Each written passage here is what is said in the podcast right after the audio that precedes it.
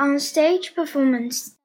Once the puppeteer has mastered his own puppet or puppets, he is ready to join the other puppeteers on the bridge above the puppet stage. This area may seem too small for even one puppeteer, but often four or five work together here.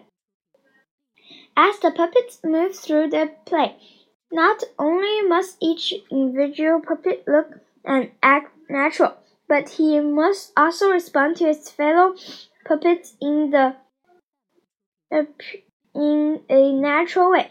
Each puppet must appear to listen and respond to the other puppets just as real people respond to each other.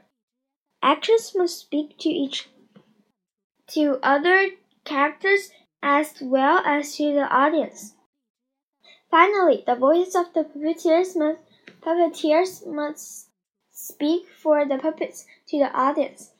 Their puppets to the their voices must be understandable and must fit the character of the puppets. A high piping voice would be more natural for Pinocchio than for Geppetto, for example. The life put into a marionette comes down the strings from a puppeteer.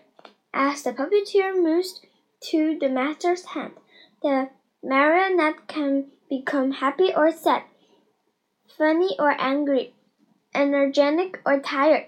And once it moves, a puppet can sing for a moment like a real live boy.